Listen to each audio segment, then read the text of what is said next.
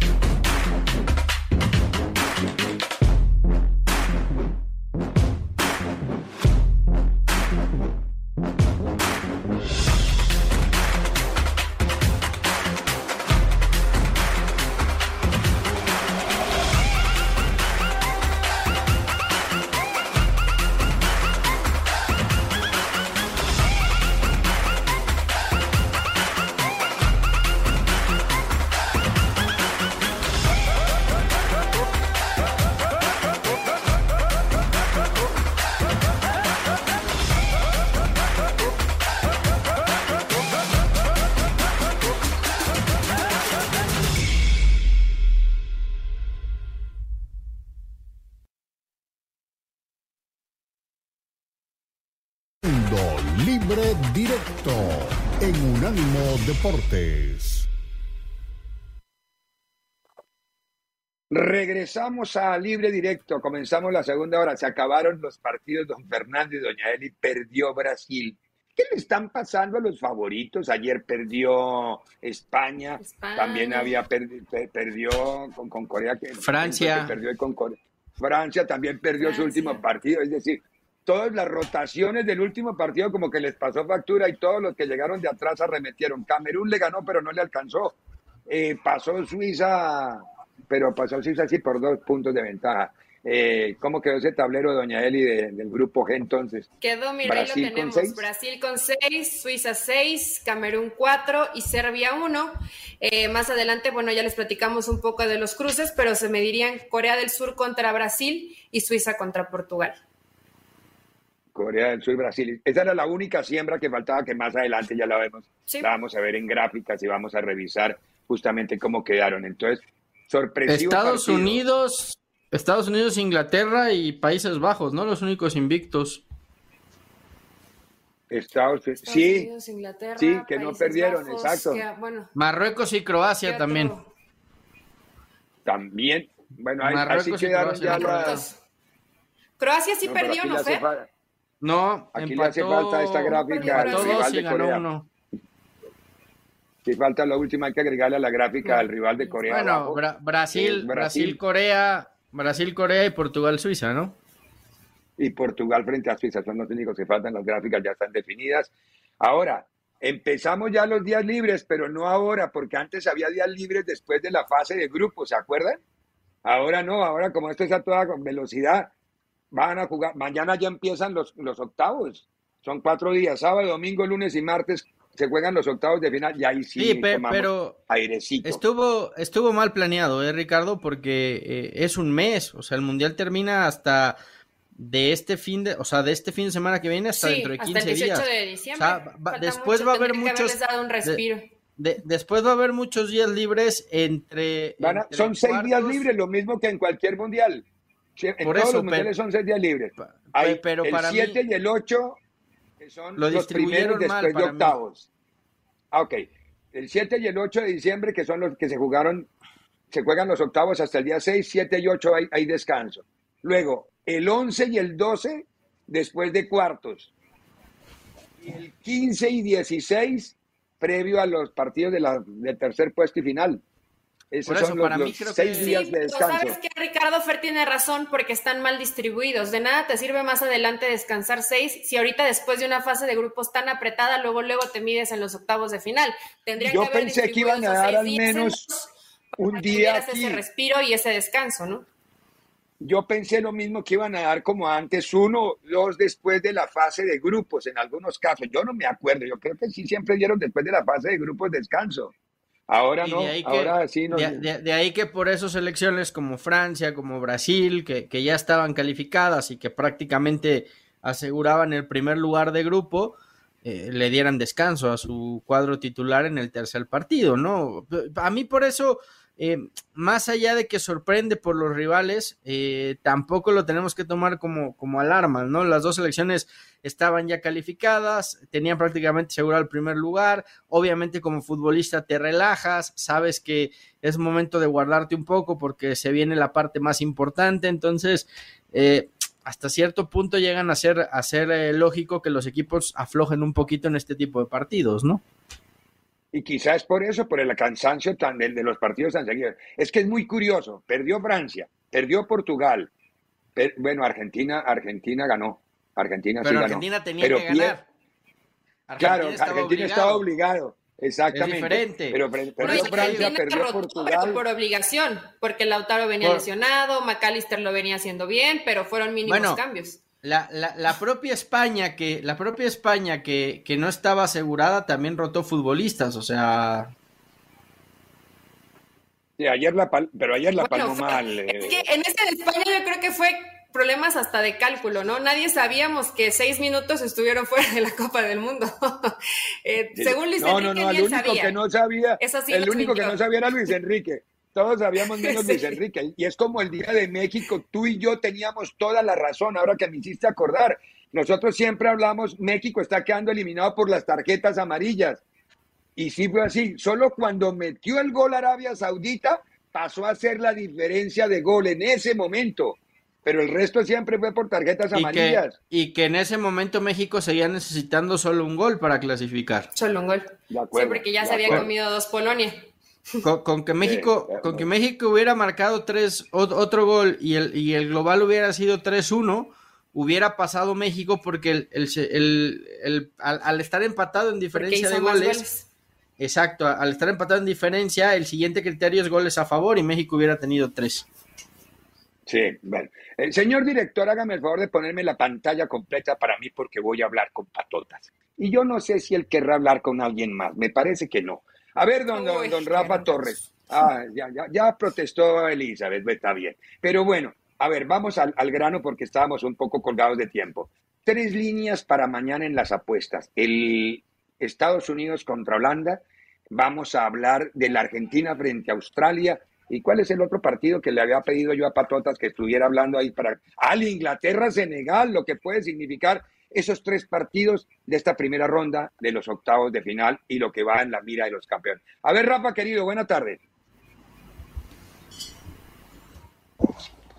Hola Ricardo, ¿cómo estás? Pues sí, la Copa del Mundo ya llegó a los octavos de final y tenemos emparejamientos muy buenos, partidos que se van a poner muy interesantes, arrancando el sábado con el Países Bajos en contra de Estados Unidos Países Bajos es favorito en menos 110. El empate, que hay que tomar en cuenta que en apuestas el empate en este tipo de partidos se considera hasta los 90 minutos. Ahí es cuando se, se pagaría el empate. El empate está en más 230 y Estados Unidos no es favorito ni cercanamente en más 333. Hay una posibilidad muy baja para que Estados Unidos pueda pasar a la, a la siguiente ronda. Después, ese mismo sábado, jugarían Argentina en contra de Australia Argentina favorito en menos 500, el empate en menos 550 y Australia en más 1400. Esta es la llave más dispareja de todas las que se, han dado. Francia-Polonia, Francia en menos 350, el empate en más 400, Polonia hasta más 1200. Después tenemos Inglaterra-Senegal, Inglaterra en menos 188, el empate en más 280 y Senegal lo tenemos hasta más 700. Hay que poner especial atención en esta llave porque como hemos comentado el momio de menos 200, de 8 de 10 eventos que se dan en menos 200, ese equipo o deportista no gana. Ahorita Inglaterra está en menos 188. Y el otro partido interesante es Marruecos en contra de España, Marruecos en más 600, el empate en más 275 y España en menos 175. España amplio favorito. Y vamos a platicar, Ricardo, rápidamente de algo que sé que te gusta mucho y es cómo están las líneas a campeón. Se han vuelto a mover. Obviamente Alemania ya no aparece, ya no aparecen muchos de los equipos, o ya ninguno de los equipos eliminados. Llama la atención, insisto, lo de Alemania. Y ahora Brasil sigue siendo favorito, pero todavía más favorito, está en más 230. El que ya recuperó su segundo lugar es Argentina.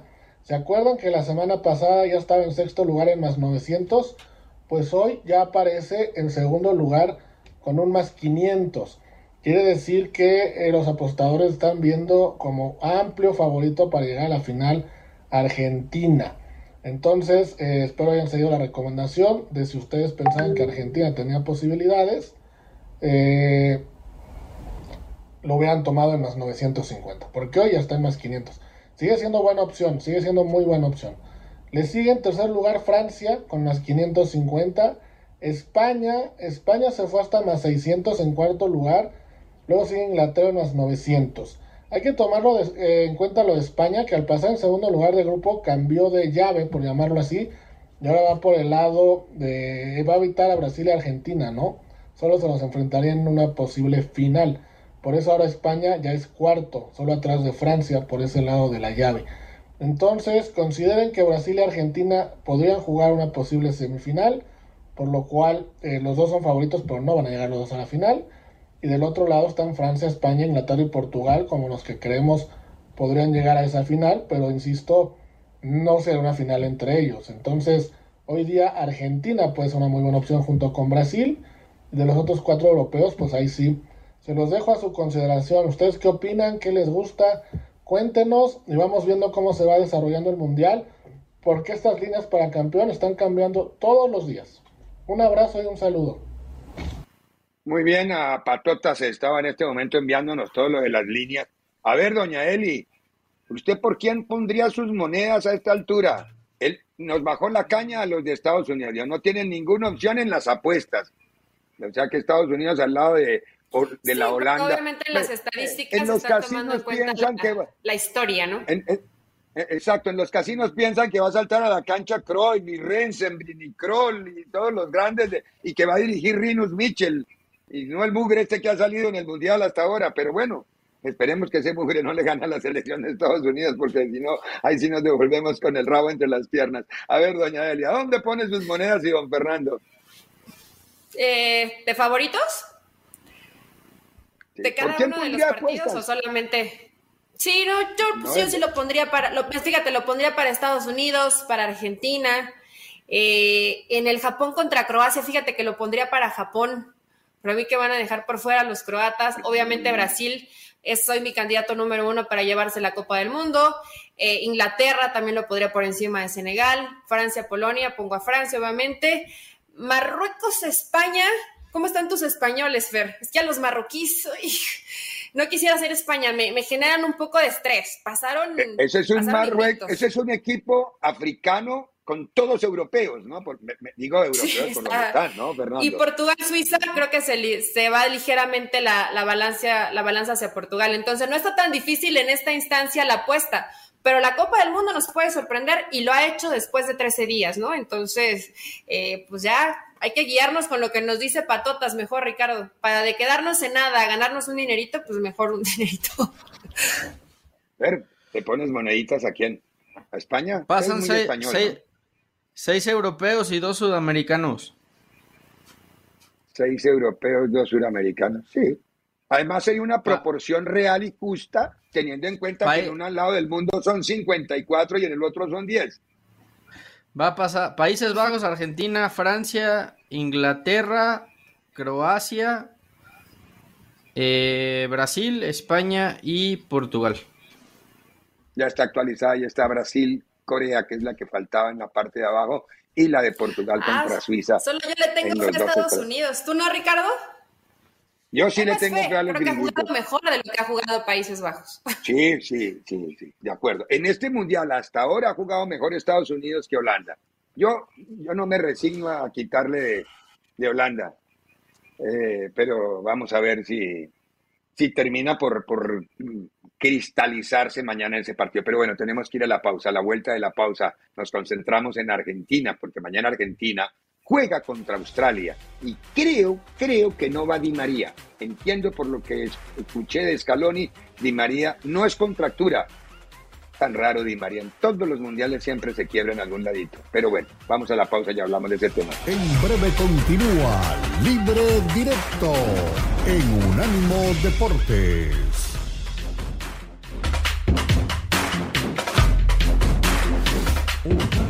Deportes Radio. Unánimo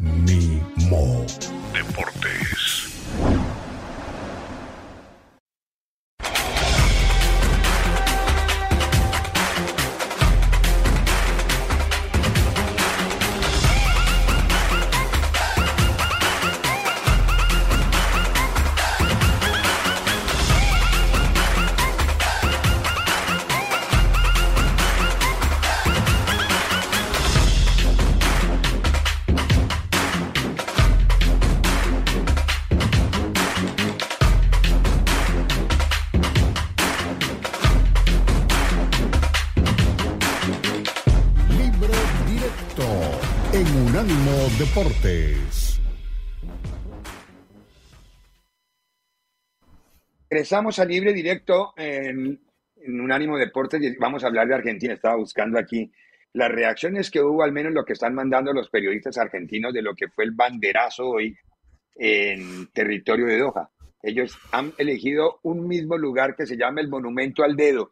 No me lo quiero imaginar cuál es, yo no lo conozco, no estoy, estoy hablando de lo que estoy leyendo simplemente, y ahí se reúnen y ahí comienzan, y ha sido toda una atracción turística para los restantes eh, visitantes del Campeonato del Mundo, por la forma como cantan, como acompañan, como hacen todos los cánticos del equipo argentino. Mientras estamos viendo la última práctica, esta es la última práctica de la selección de Argentina para el partido contra Australia. Hay una duda, Fernando, la de Di María, está un poquito golpeado. El técnico en conferencia de prensa dijo hace un rato que no es una contractura y que si lo encuentra bien lo pone, pero es una duda la que tiene el cuadro argentino con el tema de Di María. Para mí, desde lo futbolístico, creo que el rival no es lo que, pero sí puede ser desde lo físico un rival muy incómodo Australia, Fer.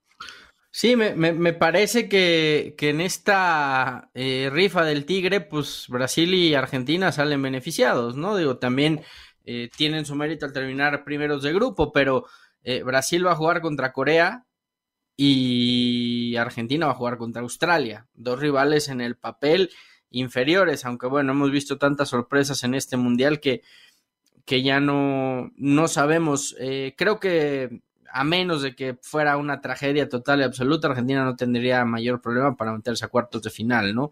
La calidad de, los argentinos está muy por encima de los australianos, que sí, seguramente tratarán de llevar el partido hasta, hasta lo físico, Ricardo, pero también llega un punto en que ya en estas alturas del Mundial y con lo poco tiempo de recuperación que han tenido los equipos y, y ya con el desgaste de tantos días allá y demás, se vuelve complicado empezar a ganar a partidos desde, desde lo físico, ¿no? Lo tienes que empezar a ganar ya con otro tipo de, de armas, de herramientas, y creo que Argentina no, no debería de tener problema para avanzar a cuartos de final.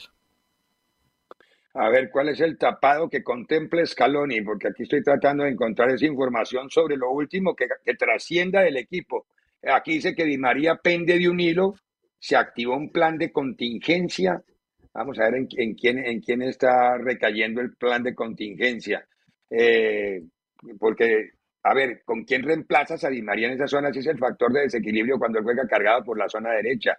Eh, yo creo que eh, para mí, de Paul, y Enzo de, de Paul y Enzo Fernández son los que van en, la mitad. Arriba, la otra opción en lugar de Lautaro sería Julián Álvarez, pero todavía no he hablado de ese tema. Yo lo que no, pero podría averiguar es quién va a jugar por Di María. Podría ser el tridente con Messi, Álvarez y Lautaro, ¿no? Bueno, está bien. Sí, puede ser, puede ser. Inclusive Álvarez, Álvarez y la y Lautaro Martínez pueden jugar juntos y estar cambiando de posición, ¿no? Intercambiando posición durante el partido. Digo, si, si te vas a lo mejor que tiene Argentina, me, me parecería que si no está Di María, ese puede ser el tridente, pero no sé si, si así lo vaya a plantear Scaloni o vaya a buscar a alguien, o, la otra opción podría ser el Papu Gómez, pero no, no lo veo tampoco, tampoco jugando, jugando en el frente de ataque, ¿no? Yo, yo creo que mañana va a jugar un 4-4-2. Es lo que a mí se me ocurre. Eh, ¿Sabe quién es el otro? El Papu. Sí, para mí el, Papu. puede ser el reemplazo de Di María. Sí, tiene razón. El Yo creo que es el Papu o es, o es Julián. O, Correa, ojo. Angelito, que también entró de último momento en esa, en esa convocatoria. En caso de que, es que dejó todo en la duda. Es muy, muy, muy, muy argentina la conferencia de prensa, mandando mensajes todos extraños, todos como no muy claros.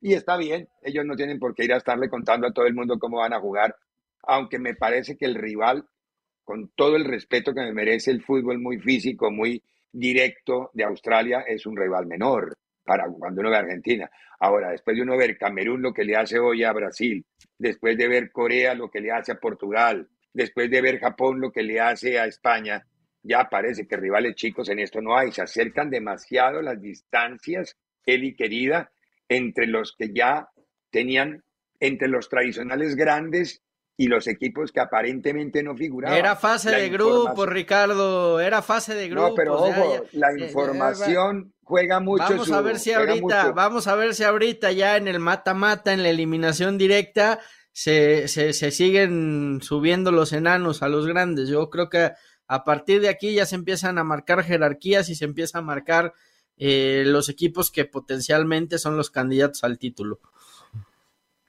Eli. Eh, yo veo una Argentina que tendría que tener el camino sencillo en el papel y no hay que menospreciar a, Australia, pero eh, entendemos la diferencia que hay en cuanto a nómina, en cuanto a plantel, en cuanto a historia, en cuanto a nombres, en cuanto a todo. pero también hay otra cosa que es cierta yo no he visto la mejor versión de Argentina. O sea, no he visto una Argentina aplastando que digas que fácilmente va a poder ganar los partidos. Por supuesto, tiene gente con calidad individual para hacerlo, pero en el colectivo creo que Argentina ha quedado a deber. Por supuesto que ya no se pueden guardar absolutamente nada. Como lo menciona Ricardo, eh, hay posibilidades de que dicen que el mismo Scaloni pudiera jugar con un 4-4-2 o un 4-3-1 Messi y dos hombres arriba, que podría ser Álvarez y el tema de... Pero ese 3 es una eh, especie de rombo. Ese, ese 3 usado es como un, casi como un rombo. Por supuesto, termina siendo Exacto, un, no es un, diamante. No, no es un tri lineal, no es un tri, un, 3 lineal, porque eso quedaría un bloque muy lejano para llevar a Argentina al ataque. Y si hay una ocasión que Argentina necesita es jugar con él. Eh, aquí estaba leyendo que efectivamente que Angelito Correa y Papo ensayaron en la posición de, Di María un rato, pero que después modificó y entró Paredes a jugar al lado de De Paul en la mitad del campo y abrió con McAllister por un costado y con Enzo Fernández, es decir, está usando todas los, las, variantes posibles para ir a tocar.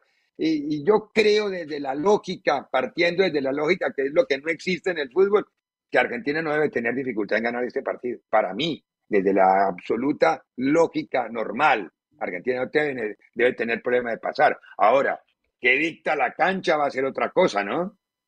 Yo creo que todas las elecciones que son favoritas en esta fase van a avanzar con muchas dificultades.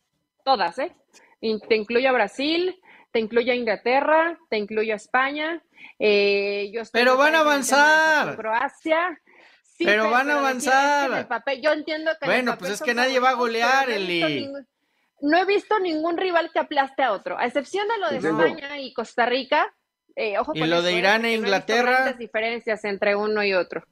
Y lo de Irán e Inglaterra sí, bueno, después Irán se recompuso, Fernando, y también Inglaterra ya no volvió a ser el mismo. O sea, eh, me refiero, las distancias son cortas. Hoy yo creo que el fútbol ya no es de esos equipos que no Sí, las distancias sí han cambiado. En un mundial. porque han cambiado por la información, porque ya todos los equipos tienen acceso a la información de todo el mundo, ya nada es escondido, ya no hay sorpresas. ¿Hace cuánto no vemos goleadas en, en, en, en estas fases del mundial? Ya en las fases de eliminación directa es muy raro ver goleadas, como también es muy raro que los equipos favoritos. Pero que clavaron, clavó Inglaterra, Irán, clavó España, Costa Rica. En las fases eh, decisivas, en las fases ah, de octavos de final. goleadas, goleadas que yo me acuerde, la de Alemania a Brasil en, semifinales. En, cuartos. Y la, en, semis, perdón. Y, si quieres, la de, la de Alemania-Argentina en, en 2010, ¿no? En cuartos de final que le gana 4-0, 4-1, no recuerdo. Pero, pero es, complicado. Es, complicado ver goleadas ya en estas instancias porque evidentemente eh, se vuelven más, más, cerrados y más parejos los partidos, pero generalmente ya a partir de octavos de final se van encaminando los equipos que van a pelear por el título y son los que avanzan. O sea, yo, yo difícilmente eh, veo una sorpresa mayúscula. Pero, pero Fernando, ¿eh? no, yo tampoco, sorpresas no creo, pero lo que pasa es que se colaron Australia, se coló Corea, se coló Japón, ojo. Marruecos. Y esos van a, y se coló Marruecos, exactamente. Con Japón y con Marruecos, ojo. Yo sé que no son favoritos, y menos en el caso de Marruecos con España. Pero, el daño pueden hacer un montón. ojito que, ojito, ojito ver cómo se suben al avión en unos días para regresarse a su país o qué. Para ver cómo, se van a regresar. Eh. Ojalá porque a mí me gustaría mucho más ver a España, pero hay que ver cómo se desarrollan.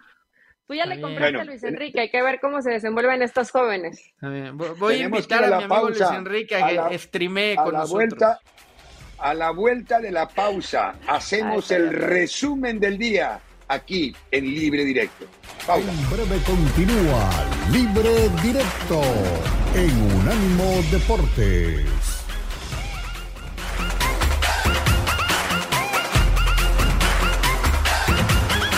Unánimo Deportes Radio.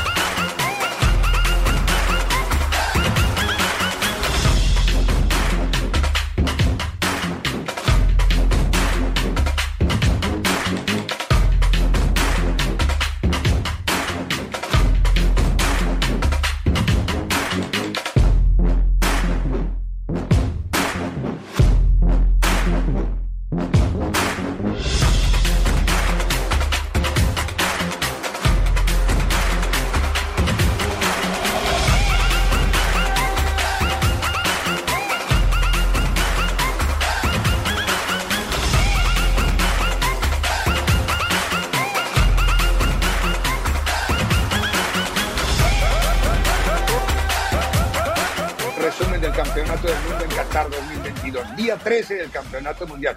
Uy, qué día fatídico, ese número no le va a recordar muy bien, sobre todo a los aficionados uruguayos, porque fue un día en que la noticia pasó por la eliminación justamente del equipo uruguayo del Campeonato del Mundo, partido que se disputó en el estadio Al Yanub, en territorio catarí.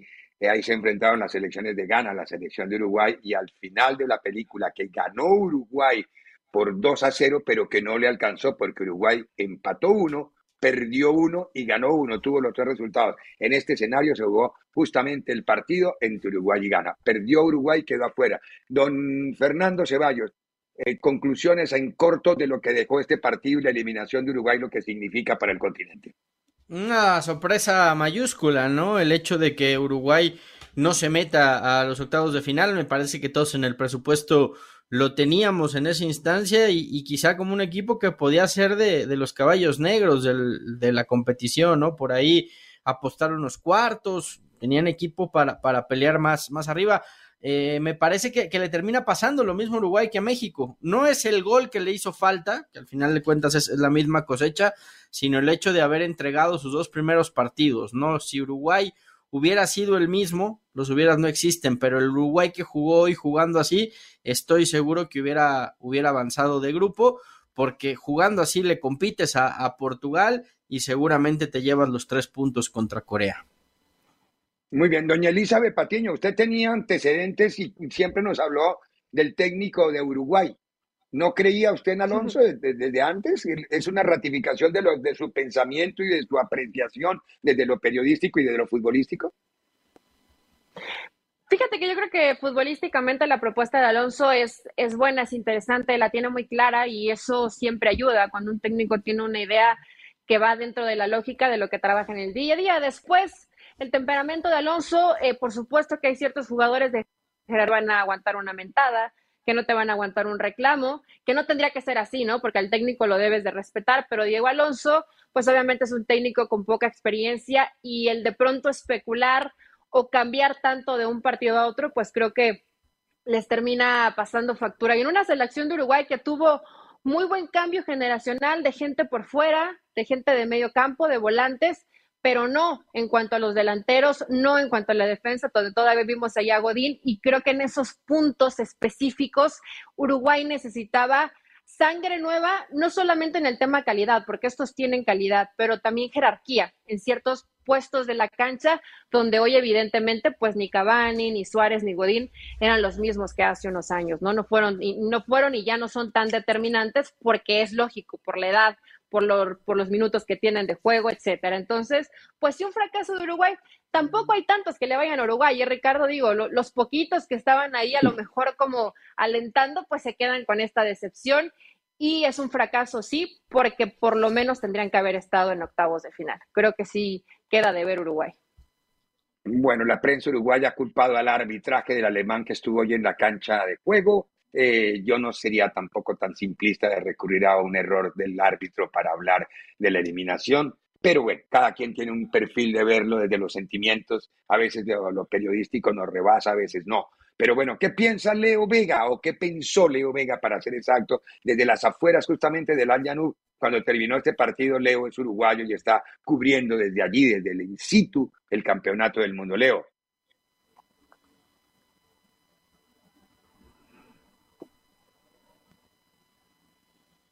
Más adelante fuerte abrazo de gol desde el Israel Stadium. Acaba de terminar aquí la participación de Uruguay en la Copa del Mundo. En un primer tiempo donde Diego Alonso se decidió darle entrada a todo lo que tenía del medio hacia arriba, jugó con de Arrascaeta prácticamente tirado sobre la izquierda para generar y convertir dos goles, con Luis Suárez jugando de pivot, con un equipo que presionaba bien arriba y después de una gran atajada de Roget desde el punto del penal, se fue ganando 2 a 0 al descanso. Volvió del mismo todo el mundo pensaba que el tercero podía llegar, pero que de todas maneras con ese resultado Uruguay pasaba, pero se dio lo inesperado. Del otro lado, Corea terminó ganándole 2 a 1 a Portugal y la Celeste se va temprano a casa.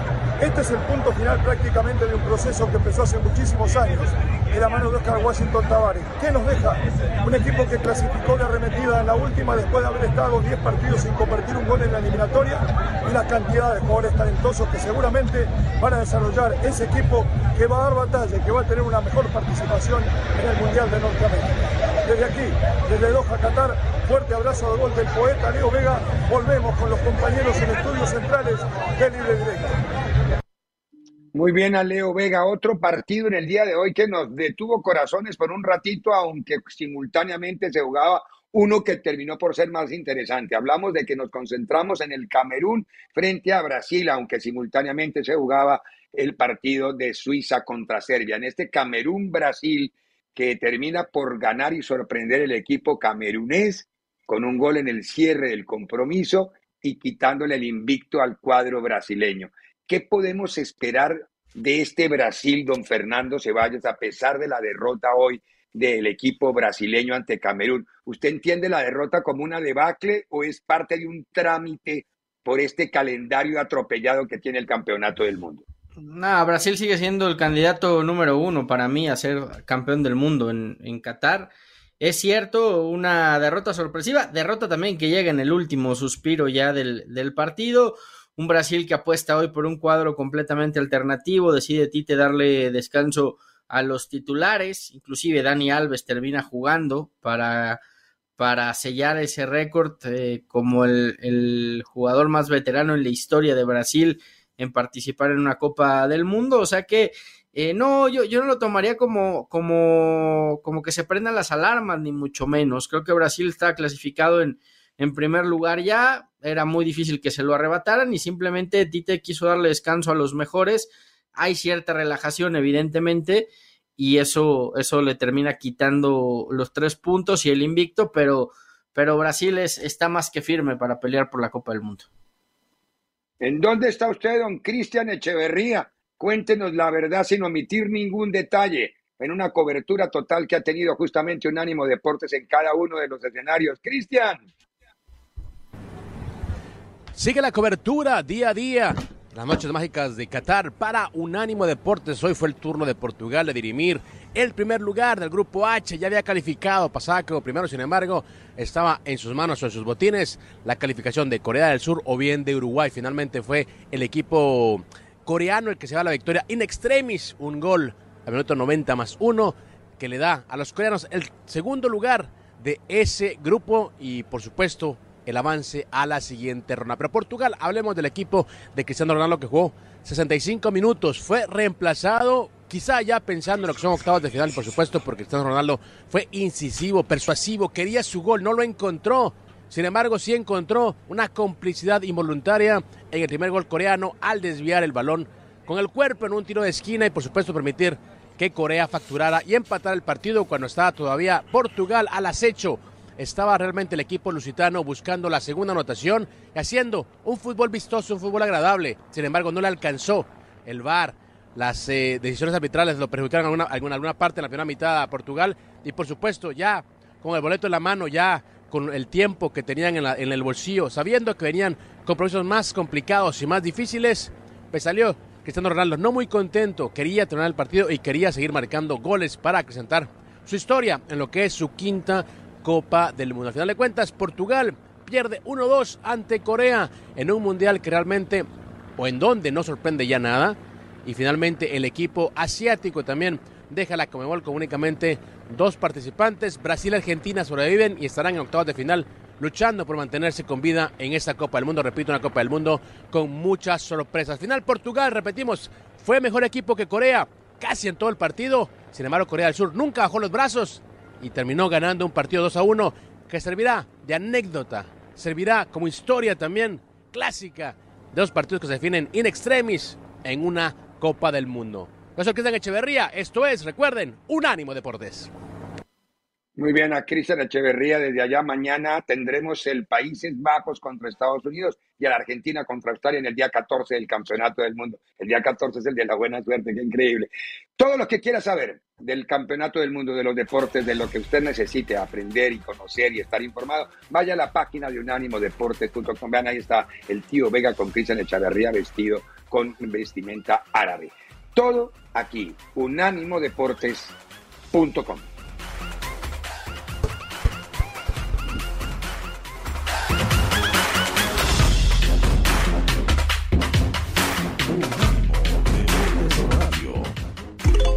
Unánimo Deportes tiene su propio canal de YouTube para que nos escuches y nos veas. Unánimo Deportes en YouTube. Oh, míranos, míranos.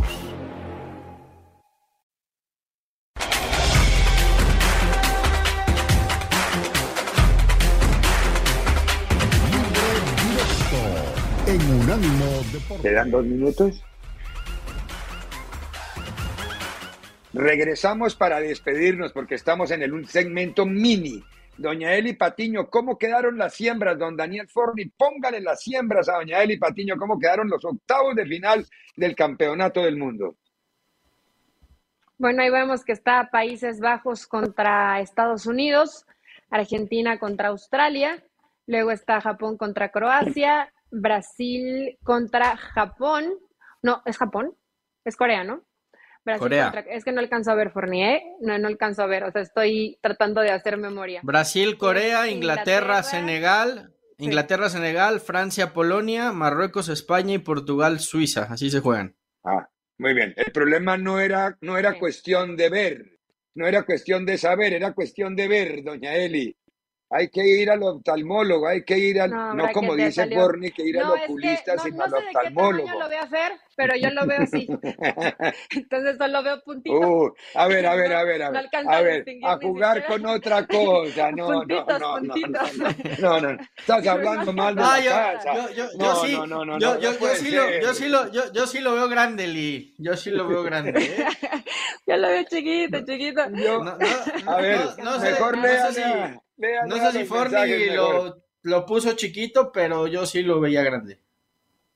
Ok, perfecto. Luis Piño Rodríguez, saludo desde Chicago. Esta sí está de tamaño normal. la letra de los, de los tweets. El gabinetero, saludotes mis parceros para Estados Unidos. Llegar al quinto partido no es problema, con solo 28 años de fútbol y la Liga MX, ¿para cuándo?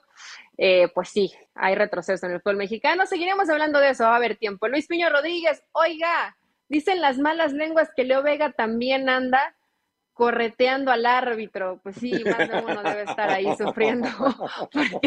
Uruguay siente injusticia arbitral y puede que sí, pero no es por eso que se quedan fuera de la Copa del Mundo. Y ya el tiempo está diciéndonos que nos vamos. Mira, ¿y esto? No, aparte los dejamos con una fiesta en la casa de Diego Maradona. Con eso nos despedimos, que ha sido todo un acontecimiento en la Argentina.